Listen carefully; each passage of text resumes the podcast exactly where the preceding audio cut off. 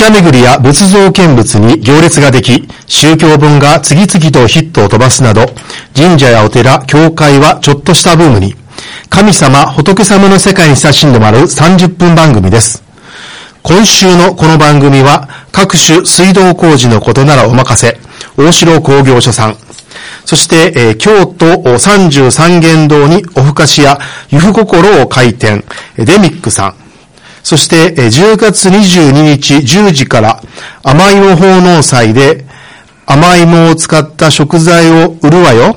そして、10月28日は18時から貴船寄せ、三教改め諸教さん、八方さん、そして、米子さんは修論を披露する貴船寄せも楽しみだねの貴船慶心婦人会さんが支えてくださっています。DJ は尼崎貴船神社宮司の枝正助と、えー昨日でお彼岸が明けましたが、毎日お彼岸で行きたいなと思ってます、上岸住職の広林光信と。えー、関西学院中学部で教師と牧師とポンをしております、福島明と、アシスタントのまさみです。こんばんは。はい、突っ込みたいですが、早速。はい、行きましょう。えー早速ですけれども、えーこの番組と非常にご縁がある地元の劇場ピッコロシアターの広報、いえー古川さんにお越しいただいております。こんばんは。よろしくお願いします。宣伝ウーマン、ピッコロの誇る宣伝ウーマン。ありがとうございます。あの、今回、何回もでしょうね。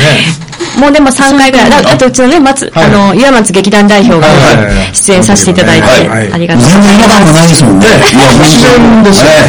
ということで、今回お越しいただいたのは、宗教性爆発の演劇が9月29日、今週末から始まるっていうことで、はいえー宣伝に、はい、はい、お願いいたします。はい。あの、かさぶた式部校、はい、という、すごい名前ですね。式部校、式部が式、紫、泉式部の式部に考えるなんですね。考える、えー。はい。ようひ予習してきたんですよ。すごいな。えー、かさぶたができるんですね。えっ、と、どういったお話でしょう、これあの、今枝さんが言ってくださった、泉式部伝説というのが、実は全国に起こってまして、この伝説と、まあ、あのー炭鉱事故という、まあ、えっ、と、日本のエネルギー政策の中で犠牲になった人のご現実と、伝説をこう掛け合わせたような、重ねて、あのー現代劇なんですけれども、チラシをね、今皆さんのお手元にお配りしてまして、かさぶた式部校の横にキャッチコピーが、絶望から人々を救うのは愛か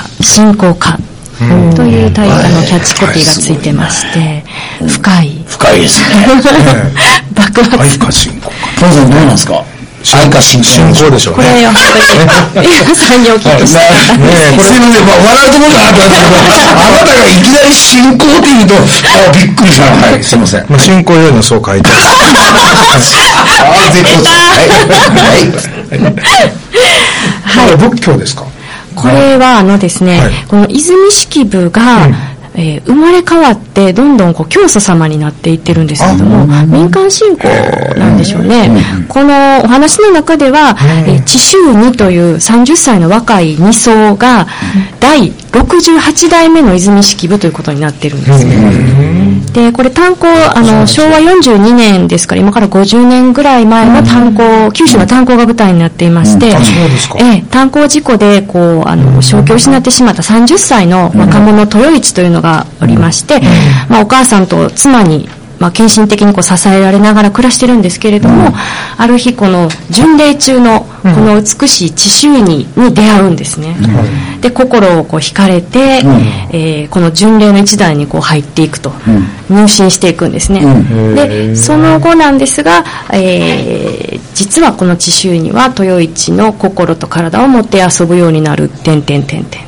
はあ、てんてんてんてんが、うまくなりましたね。なんか行きたいなーっていう、その気持ちにさせる。あすごい。知りたいですよね。どういいですよね、内容が。そうですね。だから、いろんな愛が重なるんですよね。男女の愛とか、まあ、母の愛があったり、妻の愛があったり、でもこの地周にも人々の信仰の,、まあ、あの対象として、みんなのこう民衆の悲しみとかをかさぶたをですね自分が引き受けて救済するんですけども、かといって彼女も30歳のまだ若い女性なんですよ、ね、30歳で。30あそう地周にも30の若い美しい魅惑的な女性なんで、こう女性としてのこうなんていうのかな葛藤もあるというか。でこの豊一も、まあ、子供のようにこう正気を失ってしまって子供返りしちゃってるんだけどもさあどういうふうにこの人は生きていけば幸せなのかなといういろんなことをちょっと考えさせられるような伝説と現実が交互に。そうですね泉式部伝説とこの炭鉱事故というのは本当にね当時あのーまあ、三井三池炭鉱のたくさん亡くなられた炭鉱事故なんかもありましたけども、この作家の秋元松代さんというのは女性の中あの、まあ、女流の、まあ、日本を代表する女流作家さんなんですけども、やはり一番こう底辺というか、あの声を上げづらい民衆に常にこう目を向けた作家さんだったんですよね。かなりこう怒りのなんていうのかなエネルギーが込められてるなと私は思ってるんですけども。ね。一番最初がこれテレビドラマで、そうなんですよね。はい、あの秋元さんの作品がテレビドラマになったんですかね、最初そうですねはい。でそこからあの戯曲の方にお芝居の方に。そうです。そして映画にもなって。そうですよね。初演あのテレビは1965年。生まれてないまれてないわ。生まれた頃は。でもその時の作品があのいろいろ移り変わってるけれども現代でも通用するテーマっていうのはすごいですよね。特に、まあ、東日本大震災があったりして、やはりこう、日本の中のエネルギーをどうするのかとか、やっぱりそういうものに犠牲になった人っていうのは今でもたくさんいるわけなので、常に現代性があるなと、やはり思います。私も炭鉱のところに1ヶ月だけ住んでたんですよ。あの、地方に。なので、ってって、そのね、もう周りにいっぱいあるところに暮らしてたんですけどね。もう街が疲弊してしまって、一時期の人口の何分の1っていう。な今はね、そうでしょうね。まあそういういろんななんか、それがかさぶたっていうところでそうですね、なんかそのじくじくしたなあの、マグマのようなものをこうかさぶたで覆ってると、その覆ってるのは結局こう、虐げられてる人々が、あの、まあ、みこう、覆ってるというか。しかも直る直る、直す時にはそのかさぶた一回剥がれますもんね。でまたその傷の生々しいところも見えたりなんかするそうですね。うん。すごいいいタイトルですよね、このこの考えるというのがね、常にこうずっとこう考え続けるという人間にこう課せられてるなという感じがしますね。ンさんも出てくださるんですね。はいうち、あの、番組、初期に出てもらった。そうですね。ああ、そうですか。はい。孫高弘も出てます。でちなみにその、うちはこれ、あれですけど、あの、代表はお元気ですか？代表は。え、岩松亮ですか、今ですね、突然来ましたね。そうですね、ピッコロ劇団代表、岩松亮は今、あの、埼玉でお芝居作ってます。会あの、公演が始まりました。埼玉の蜷川幸雄さんが作られはった、あの、ゴールドシアターっていうね、あの、シニア世代の方、いや、ゴールドだってもっとなんですけど、90代までいらっしゃる俳優さんたちと今一緒にお芝居を、作演出でやってなかなかこっます。ちには帰ってこられないですか？でもこれ見に来てもらわないといけない。笠原式部こう見に来てもらいます。じゃあお会いできるんですね。はい、ぜひ、あの、皆さんも見に見にいらしてください。よかったらどうぞ。ごですね。えー、尼崎ピッコロシアターは、えー9月29日金曜日から10月4日ですね、金えー休園が10月2日の月曜日。ということで、えーピッコロシアター大ホールにて、えー、3000、一般3500円、学生さん2500円、高校生以下2000円ということで、えー、29日もう間もなく、ということで、はい。チケットは絶賛発売中。絶賛発売中。で、これ、あの、尼崎公演が終わりますと、東京公演に持ってまいります。はい。え。東京は世田谷パブリックシアター。はい。ということで、えー10月14、15、えー開演です。はい。なんか言い足りないことないでしょうか？どうぞ。見どころですね。見どころたくさんありすぎて、ただこれ特に、まあ男性の方はもちろん見ていただきたいんですけども、女性陣が見るとですね、終わった後にもうね、女子トークがね、炸裂するんですよね。これ、あの、2014年に一度ピッコロ劇団で上演してて好評だったんで再演するんですけども、やはりね、これどういうふうにお母さんの気持ちとか、妻の気持ちとか、で、知修理の気持ちとか、いろんな、この純麗の一座の中にもいろんな女性がたくさん出てくるので、そういったのをね、割とちょっとまさみさんとも喋りたいぐらいです、見た後に。もう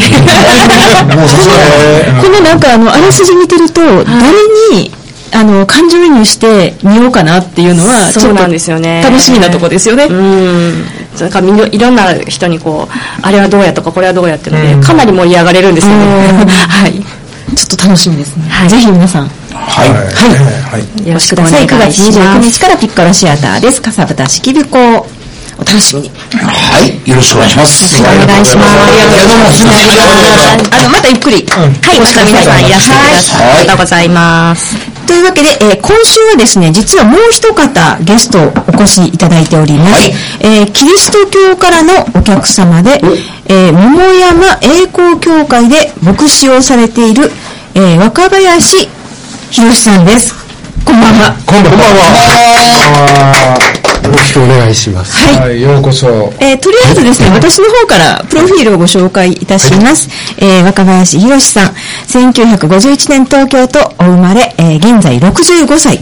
えー20年間の商社勤務の後、牧師になられたという経験をお持ち。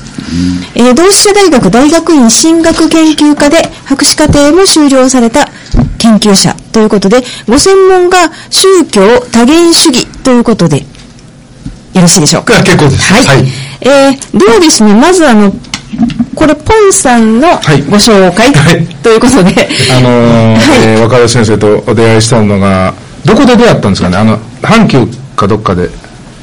あの、出会ったのは、飛行場でしたけど、あ、そうですよね。どええーっと、飛行機香港で。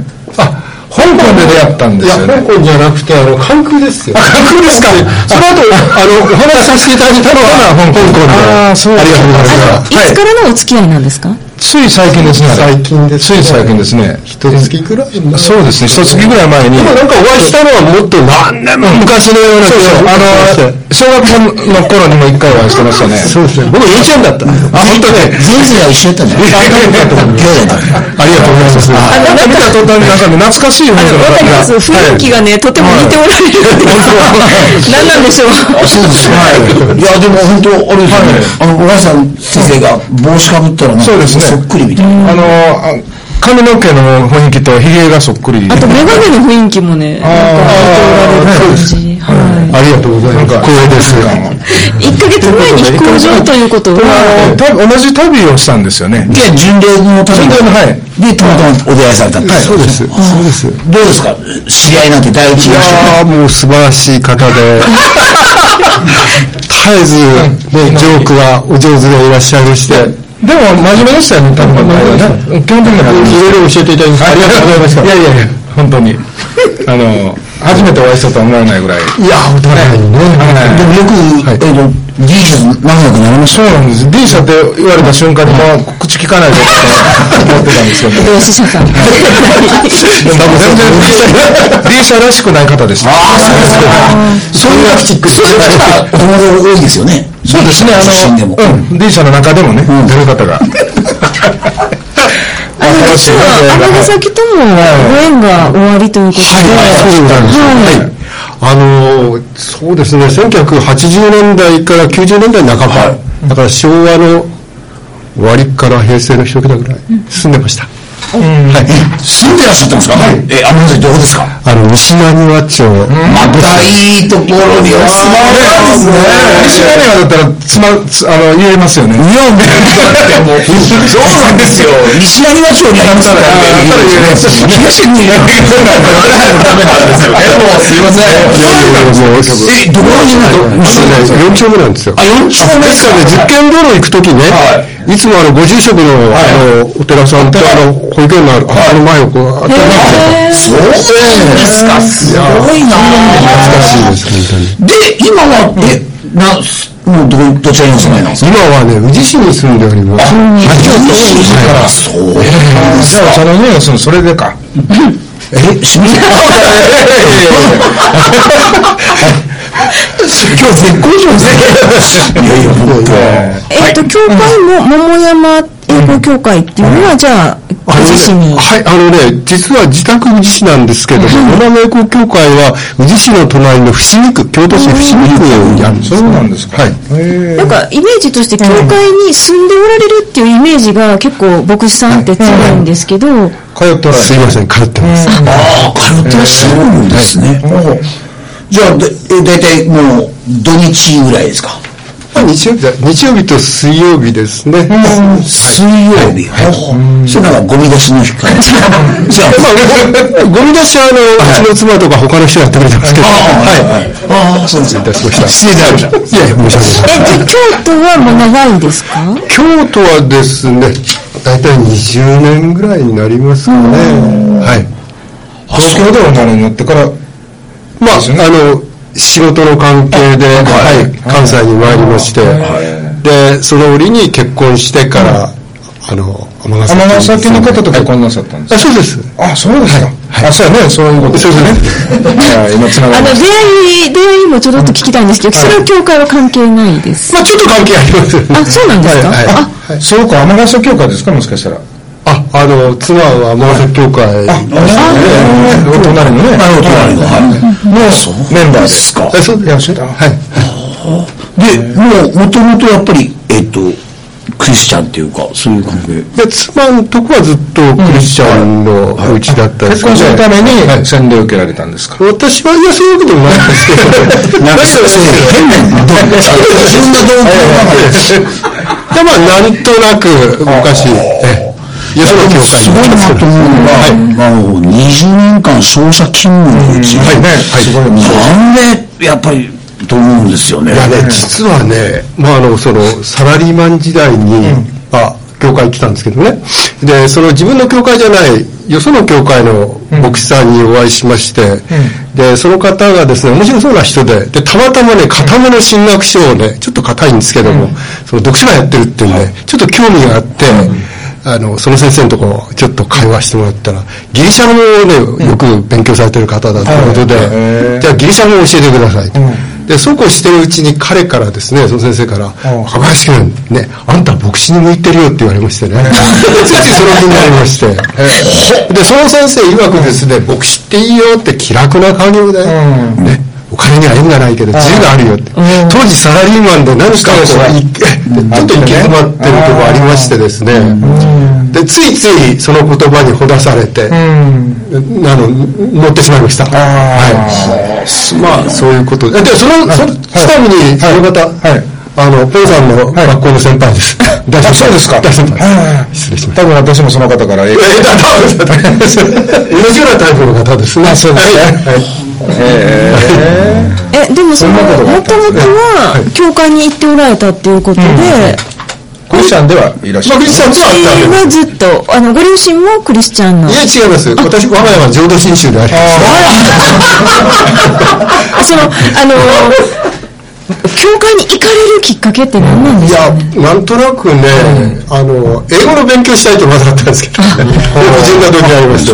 で、そのうち行って、で、あの、私が、あの、あの、クリスチャンになったということで、ちょっと檀家の、その、あの、浄土真宗の、あの、ご住職が喜んでくれましてね、なんでか知りませんけども、私私もね、このお寺さえなきゃ、ね、キリスト教の世界行きたかったらいらっしゃ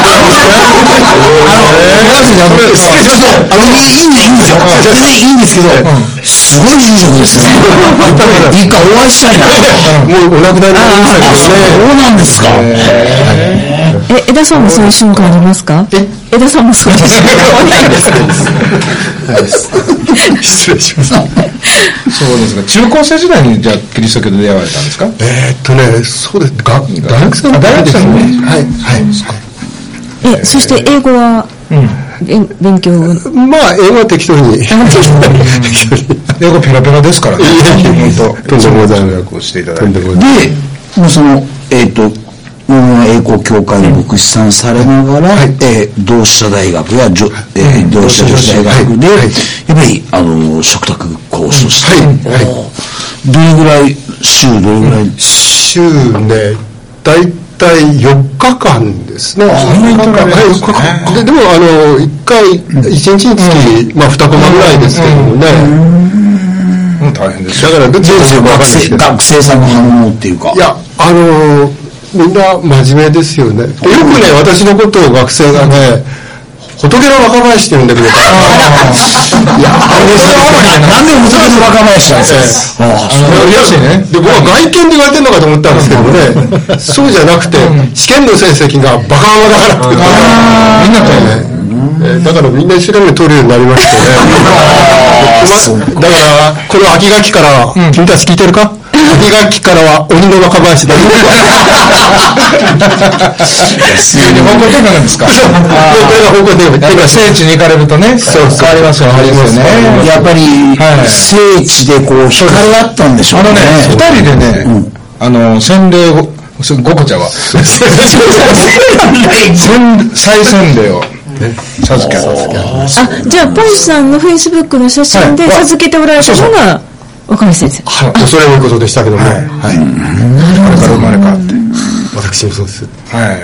で、てかもう、もう、同志社大学で教えられて何年ぐらいになるんですか？そうですね。まあ、同志社女子大の方が先だったんですけど、まあ、12、3年かな。同志社の方は7年目ですね。目ですか？はい、はい、はい。あの、何を教えておられるんですか？そのえーっとね、まあ宗教関係の、まあ聖書もそうですしね、それから宗教の歴史、それから、あと、まあ、あの、大学のあの、なんて言いますか、見学の精神に関わる科目とか、あと文化とキリスト教の関係の、まあいくつかの科目を。結構広範囲な。結構広範囲ですよね。はい。で、やっぱり一番気になるのは、大学院での研究テーマが、宗教多元主義っていうのが、はいはいはい。はい。もう一番なんか、はいはいはい。な興味深いなと思うんです。けど、よかったらお願いいたします。はい。えっとね、わかりまあやすくね。はい、わかりやすく言いますとですね、はい。はいまずあの宗教多元主義は何かっていうと、これはあの、キリスト教の世界から実は出てきたものなんですけどね。で、そもそもあの、キリスト教の立場で、よその宗教をこう理解しようっていうと、あの、一つはもう、ものすごい排他的にね、キリスト教だけはいはい正しい。あとは邪教みたいな。まあ独善と排他そうそうそう独善と排他。はいそういう人たち結構いますよね。原理主義的なね原理主義原理主義みたいな。それから、あるいはもう一つのあり方としてよくあるのは、まあ、キリスト教の、その、なんていうか、見方の中で全てを見てしまう見方ですね。あの人立派だ。ね、このご住職立派な方だ。仏教徒なんだけども、本当はあの人クリスチャンなんだよ。立派です。立派な方ですけども、あの、お兄さんはやっぱり立派ですけども、やっぱり立派なのは、本当はクリスチャンだから。こういう見方、ね、こういう見方があります。で、そういう、あの、そのような見方、代表的な見方とは違う見方、それぞれの宗教はみんなそれぞれ、キリスト教も含めてみんな同じように、いいもんだよと。いう。まあ、これが基本的な宗教多元主義ですけど、で、それは何かっていうと、大元の一つのものをですね、それぞれまあ別の角度から見てる。大体まあそういうふうに理解する考え方です。これって大体どれ、どれぐらい前ぐらいから出てきた大思想なん体で基本的にはね、1970年代の後半です。い。じゃあそんなに広くないそんなに古くないです。50年代ね。そうですね。やはりあの、現代神学の枠の中で言われますし。じゃあやっぱり背景にはそういう様々な問題を抱えながら出てきた研究テーマっていうか、そうなんでしょうねこ。れそしてあれですよね、日本の国内であまり、ねなんていうかな、えそうなん、そんな考え方があるんだっていう、目から鱗の話じゃないないです、全くない。普通の、ああ、日本ではね、日本では。だからこれ、あの、ヨーロッパで生まれたんです。でずっと生まれてこないですよね。まあ、だから言ってみればね、分け登る麓の道は、ね、問題だけど、同じ高値の富士を見るから、月を見るからですから、あの感覚ですよね。で、大体今おっしゃったように、日本の感覚っていうことでもそうなんです。大体宗教多元主義の神学者っていうのは、日本の宗教を興味持ってます。神道であれ、仏教であれ、興味持ってます。そうですよね。日本が注目されますで、それはそうなんですよ。で日本はなぜあんなことになっているのかが、まさしく一神教と多神教の中での多神教っていう世界のあれでしょうね。まあ、そうですね。興味がなかったら多元主義とかね、結構、ね、うんえ、外国の方から見たら、なんじゃそれって感じの、なんか立場的にその、はい。あの、お立場としては、やっぱり、なんじゃそれっていう、まあの攻撃されるような立場でもあるんですか？なんじゃそれみたいな人ももちろんなくない気にしもあらずなんですけども、まあ、あの、ある程度これも市民権を一部の世界ですけども、一部の人たちの間ですけど、だもキリスト教の中でも持たれてきてると思います。はい。であの中にはあのイスラムの研究者でもですね、これちょっと意外なんですけどこの宗教多元主義一生懸命やってる人がいますのであのイスラムの人で、まあ意外でしょうけどね、あのその研究者のお立場とかではなくて、はい。えっ、と信仰してる方々はい。からはどうどう思われてるんでしょうね。だって一神教なわけですよね。そうです。だからあの信仰者の世界まではまだ十分その根を下ろしてないっていう感じでしょうね、やっぱりその辺はアレルギー反応的なのもあるんですまかね、あ多少はあるかもしれませんね、でもだいぶ皆さんこう最近見方は変わってきてると思うんですけどもね、結局は比較することによって自分のところも分かるし他も分かるっていう世界が大事なんですよね。おっしゃる通りですおっしゃる通りです、だから自己中心だったらいけないってことですよね。ですよね。はいうん。ですいやでも本当面白いご縁ですよね。そうですね。あの、だからこのラジオのまだ話まだえ旅行に行ってまだいまあ、1ヶ月でね。で、その、こんな早い。たまたま、あの、べ多元主義を研究されてるのが分かって、はいそれだったら、こういうラジオがあります、やってますよ、みたいな話で、ぴったりね。いやありがとうございます。いやよかったよかった。専門家から見て、このラジオ、まあよかったらなんか注意点。プロから。はい、ちょっとあの炎上しないようにこういうことにこはわきまえたらいいですよとか新たな展開でこういうことどうですか？ってよかった。なんかいやご教師いやもうこの番組そのものは非常に素晴らしいですよね。ですからこれからもどうぞ尼崎から世界にですね、はい。このす素晴らしい方々が、はい。ね宮司さん、それからご住職、で牧師さん。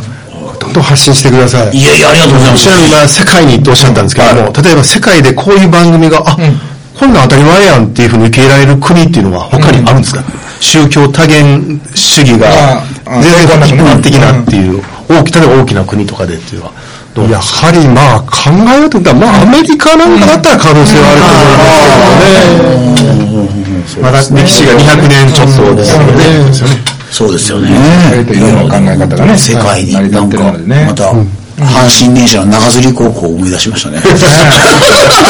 最近あえて乗乗らなくなってるんですけど。はい。で、えっと、先生にですね、最後にこれからの宗教のあり方について、ちょっとお考えをお聞かせお願いいたしいます。あのこれはまあ牧師として自分自身にまあいつも言い聞かせてることなんですけどもやっぱり自分自身の宗教ってものもよく見つめ直す必要があると思いますね。でそれを十分見つめ直すことをしあの通して自己中心的になるんじゃなくて、またよそのこういう宗教の方々から、まあ、あの謙虚に学ばせていただくということを大事にしていく。それによって自分の宗教もまたいい方向に一歩でも一歩でも行くようになるではないかとそう心がけております、はあ、すごいな。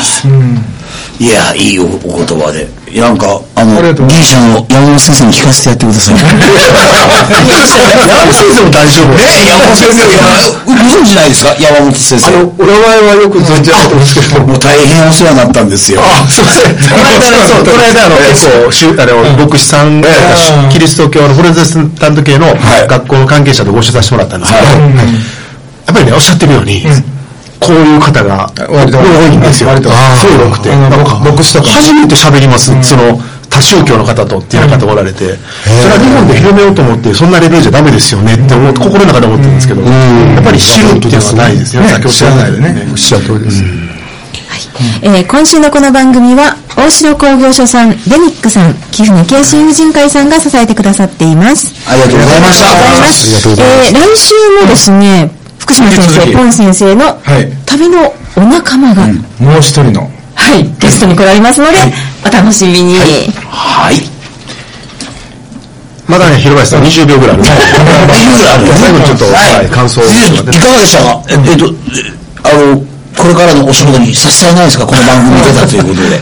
ああよかったです すいません、また来来週もちょっとよかったらよろしくお願いします。よろしくお願いいたしますいや、もう本当わざわざ、本当あの、京都からありがとうございました。お茶の香りとお茶の香りとともに、はい爽やかな香りでやっぱり、うんはい徳のお茶の香りをふーっと、はい持ってきてありがとうございました。はい。はい。なお、ピッコロシアターでは、えー、かさぶた式部校、はい9月29日より始まります。はい。それでは、えー来週水曜夜8時にお目にかかりましょう。8時だよ神様仏様仏様のような若林先生のお話でした。来週は、恐ろしや、謎かい方がいらっしゃいます。